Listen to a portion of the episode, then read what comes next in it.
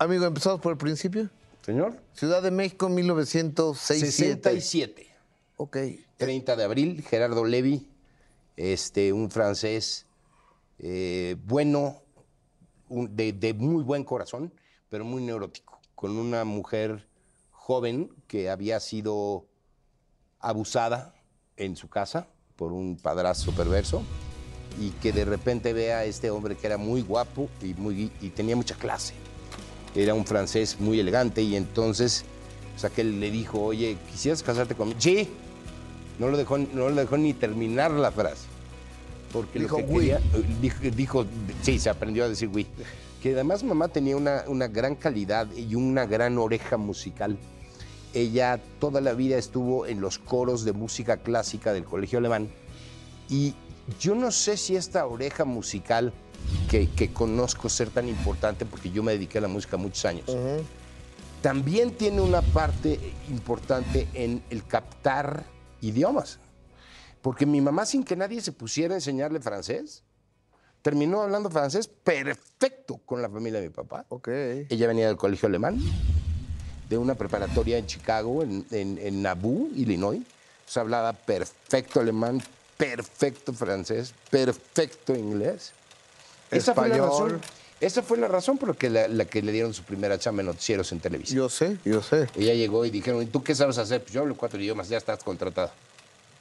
Y entonces, este, ahí empezamos, ese fue el principio, una infancia si- siempre feliz porque éramos siempre antes que todo y antes que su programa y antes que, ahora sí como tú que eres este, ajonjolí de todos los moles, Sí, señor. este, mi jefa trabajaba en cuatro cosas y sin embargo, la número uno eran sus hijos.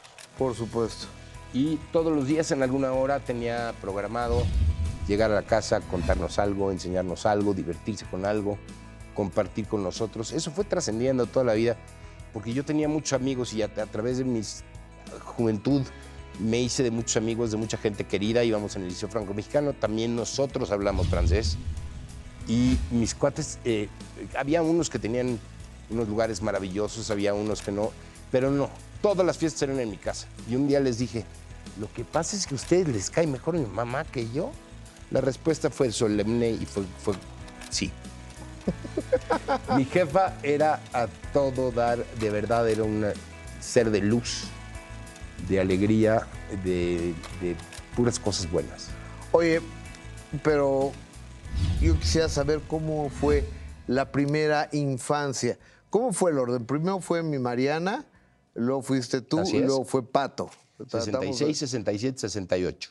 Ok, 66. Mariana nació el 22 de abril de 1966, yo el 30 de abril de 1967, o sea, no tenían tele. ca- Ajá, o, o si no, en, la- en el mismo mes era un buen mes, ¿no? Pues no sé, mano, o sea, no tienen algo mejor que hacer. Ajá. Este, y Pato nació en diciembre del 68, un año y medio después. Un año y medio después.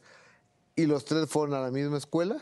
Los tres fuimos a la misma escuela, fuimos al Liceo Franco Mexicano desde kinder, crecimos primaria, secundaria, hicimos en el Liceo Franco Mexicano hablando, hablando francés completo.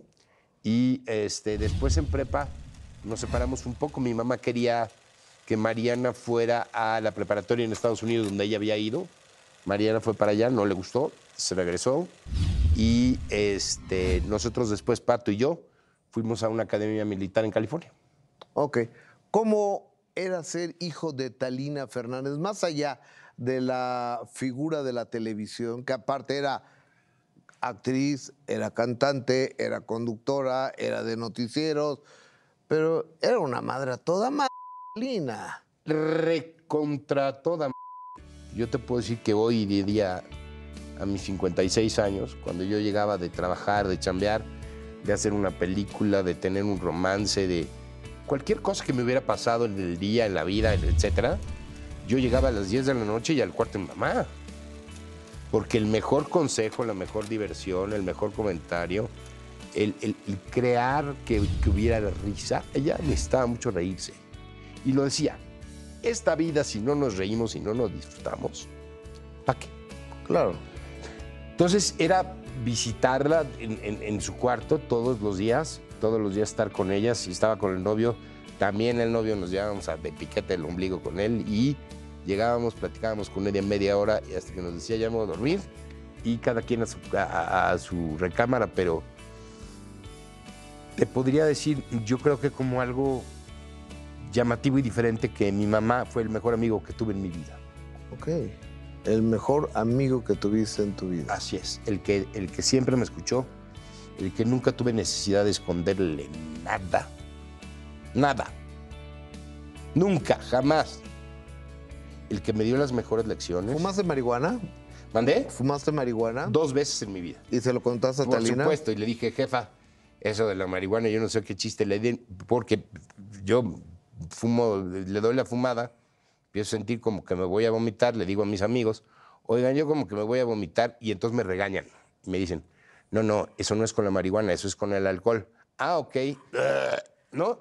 Y le llegué a contar a mi jefa y se reía muchísimo. Y cuando yo me hago un tatuaje, cuando no se usaban los tatuajes. Ok.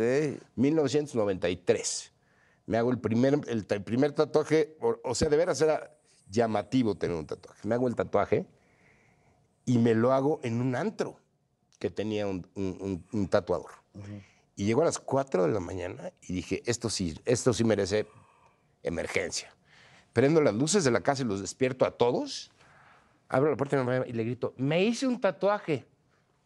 Se paró en a ver, a ver, a ver, ¿cómo? ¿Dónde? Yo quiero uno, yo quiero uno aquí, yo quiero uno allá. Desperté a mi hermano, a mi hermana, todos, para ver el tatuaje que me había hecho. Y nomás uno te has hecho. ¿Mandé? Nomás uno te has Me hecho. hice dos. Primero me hice uno que, que en la espalda que era una flor, Ajá. que me lo hice la primera noche que salí con la que fue, a- la que fue mi esposa y madre de mis hijas. Ajá. Y luego, cuando muere Mariana, me hago esta lagartija porque yo le decía a ella lagartija.